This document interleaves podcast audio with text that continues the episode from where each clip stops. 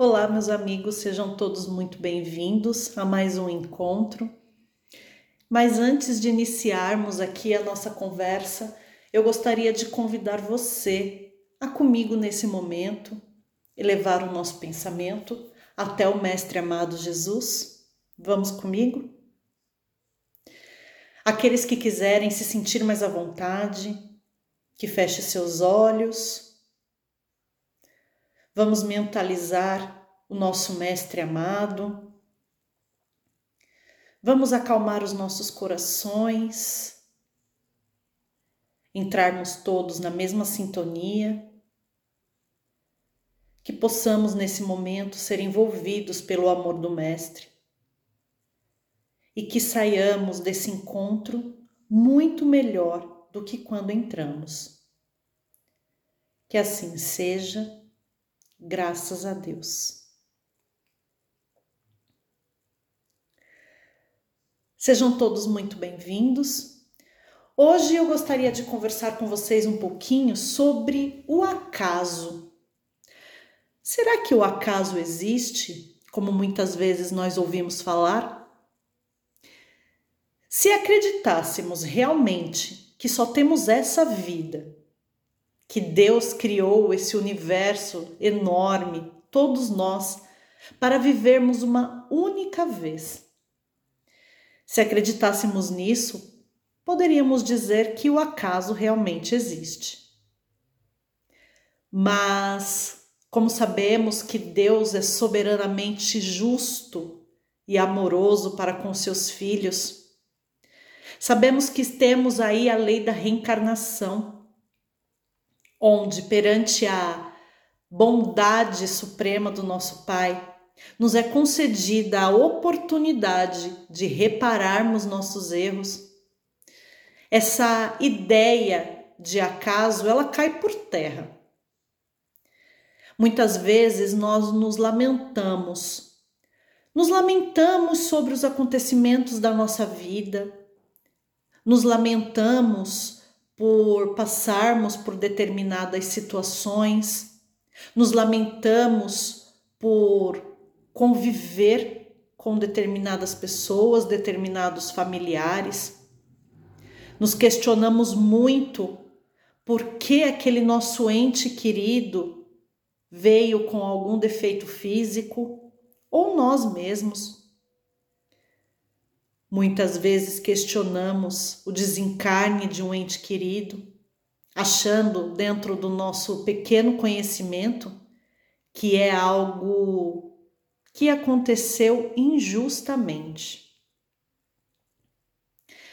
Muitas vezes nos vitimizamos diante das situações. Eu vou pedir licença para vocês para ler uma pergunta do livro dos Espíritos a pergunta de número 8 do Livro dos Espíritos, que ela fala exatamente assim. Deixa eu localizá-la aqui. Que pensar da opinião que atribui a formação primária a uma combinação fortuita da matéria, ou seja, ao acaso? E os espíritos respondem: Outro absurdo que homem de bom senso pode considerar o acaso como um ser inteligente? E além disso, o que é o acaso? Nada. Graças a Deus nós temos essa doutrina maravilhosa que nos fortalece, que nos consola, que nos faz entender que nada do que passamos nessa vida é injusto. Nós muitas vezes damos muita atenção ao material. Muitas vezes, para sermos felizes, associamos essa felicidade terrena aos bens materiais, a obter objetos caros, a obter muitos bens dinheiro, casas, carros. Queremos sempre mostrar ao outro que estamos bem. Como? adquirindo bens materiais. E muitas vezes nós esquecemos que somos seres espirituais, vivendo uma experiência terrena e não o contrário. Por que, que eu estou falando tudo isso? O que isso tem a ver com acaso, lei de ação e reação? Quando nós focamos apenas no material, focamos apenas a nossa felicidade, associamos a nossa felicidade em adquirir bens, em sermos felizes materialmente falando, deixamos de lado o cuidado com o nosso espírito. Quando nos dedicamos única e exclusivamente em ganharmos cada vez mais dinheiro, em termos mais poder, em adquirir mais bens, estamos muito presos à matéria e deixando o espiritual de lado. Se somos apenas seres se somos seres espirituais vivendo apenas uma experiência material, o que estamos fazendo em prol do nosso espírito, da nossa verdadeira vida? Estamos deixando de lado e cuidando daquilo que vai perecer junto com a matéria. Quando fazemos isso, Muitas vezes deixamos predominar em nós os nossos maiores vícios morais: o orgulho, a vaidade, a avareza.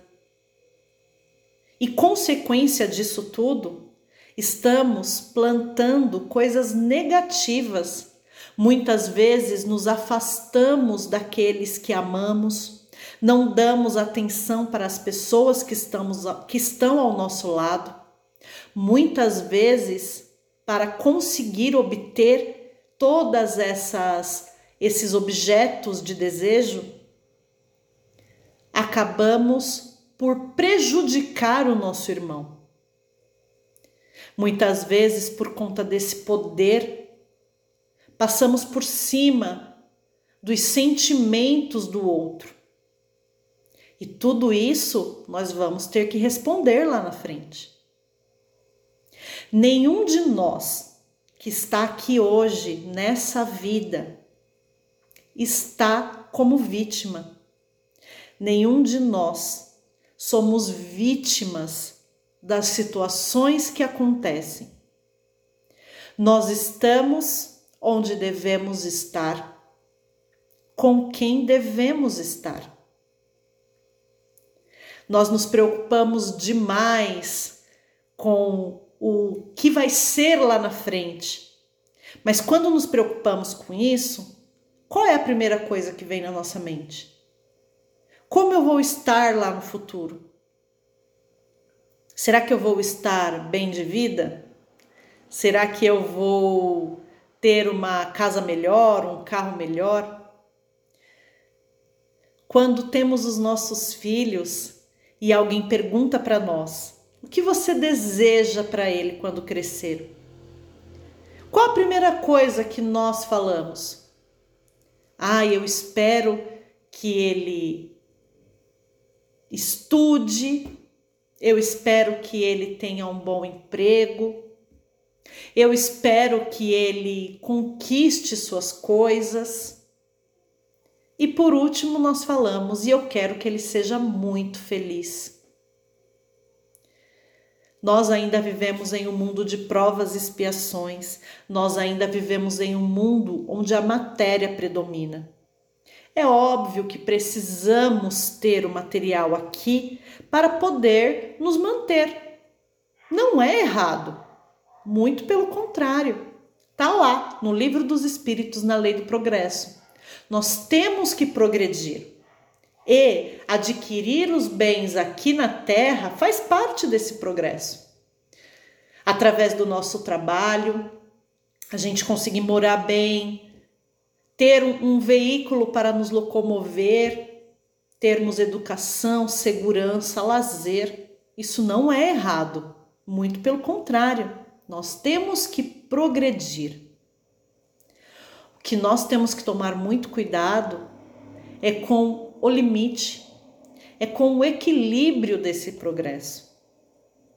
Nós temos que ter a consciência de que vamos usufruir de todos esses bens materiais que adquirimos, mas que eles são passageiros, que nós não vamos levá-lo nada, nada do que adquirimos daqui, vamos levar para a nossa verdadeira casa, para o nosso lar espiritual.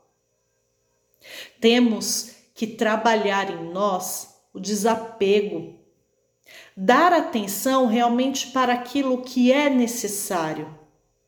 Temos que cuidar, cuidar da nossa vida espiritual. Cuidar sim da vida material, mas nunca esquecermos da nossa vida espiritual, da nossa verdadeira vida que não deixemos de lado aquilo que realmente é importante. A nossa família, aquelas pessoas que estão ao nosso lado. Progredir em todos os aspectos, mas nunca deixar com que o material se sobressaia sobre o espiritual. Temos que ter a ciência de que estamos aqui de passagem. A nossa verdadeira morada não é aqui. Durante o período que estamos aqui, vamos adquirir bens para que possamos viver no mínimo de condições. Mas não vamos fazer da aquisição desses bens o nosso único objetivo. Muitas vezes a gente se preocupa tanto lá na frente como estaremos em relação ao ter. Mas vamos começar a nos preocupar com como estará, como estaremos lá na frente em relação ao ser. Se queremos saber exatamente como seremos lá no futuro, Vamos cuidar do que estamos plantando hoje. Vamos olhar em volta, enxergar as pessoas, amar de verdade. Vamos tentar achar o equilíbrio entre o adquirir bens materiais e cuidar do nosso espírito. Digo mais uma vez: Nenhum de nós está aqui como mero coadjuvantes. Nenhum de nós está aqui por acaso. Nenhum de nós é vítima das circunstâncias. Estamos apenas, muitas vezes, colhendo o que plantamos lá atrás. Então, se quisermos ter uma ótima colheita lá no futuro, vamos cuidar das sementes que estamos plantando hoje. Aí sim, nós vamos ter uma colheita farta e feliz no nosso mundo espiritual, cuidando do nosso espírito, não somente cuidando da matéria. Que comecemos a refletir sobre isso e tentarmos manter o equilíbrio entre o ter e o ser Precisamos adquirir bens, precisamos ter a matéria para sobreviver. Mas não vamos deixar ela se sobressair sobre o nosso ser espiritual. Vamos começar a cuidar do nosso espírito, um dia de cada vez, um passo de cada vez. E assim chegaremos ao nosso objetivo, que é a nossa evolução. Mais uma vez eu gostaria de agradecer muito a todos vocês por esses minutos aqui comigo de reflexão e que possamos estar juntos novamente numa outra oportunidade. Fiquem todos com Deus e até a próxima. Gratidão.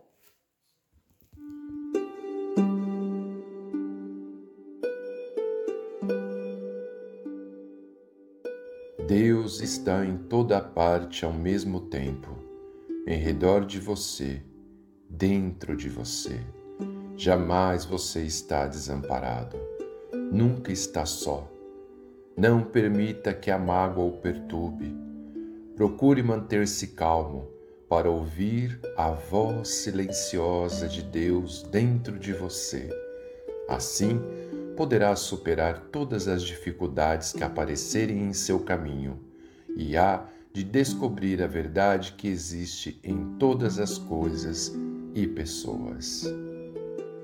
E vamos nos preparando para o passe, fechando os nossos olhos, elevando nosso pensamento ao Pai Criador, aos amigos benfeitores da espiritualidade e vibremos muita paz, muito amor e bastante equilíbrio, pedindo ainda pela saúde dos nossos irmãos, pela recomposição de células e órgãos afetados do seu corpo físico, a começar pela cabeça, tórax,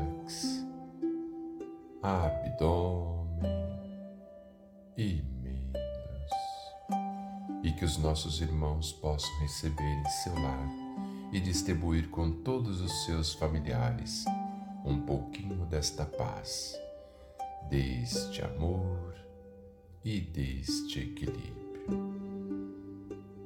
Pai nosso, que estais em toda parte, santificado seja o vosso santo e sublime nome.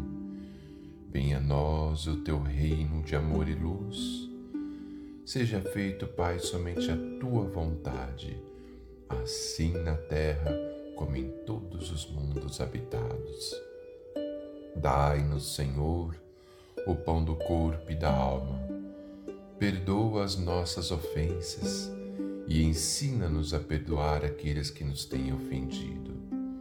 E não nos deixeis sucumbir às tentações dos maus espíritos, e envia-nos os bons para nos proteger, porque vós sois o reino, o poder e a glória para todos sempre. Graças a Deus e graças a Jesus.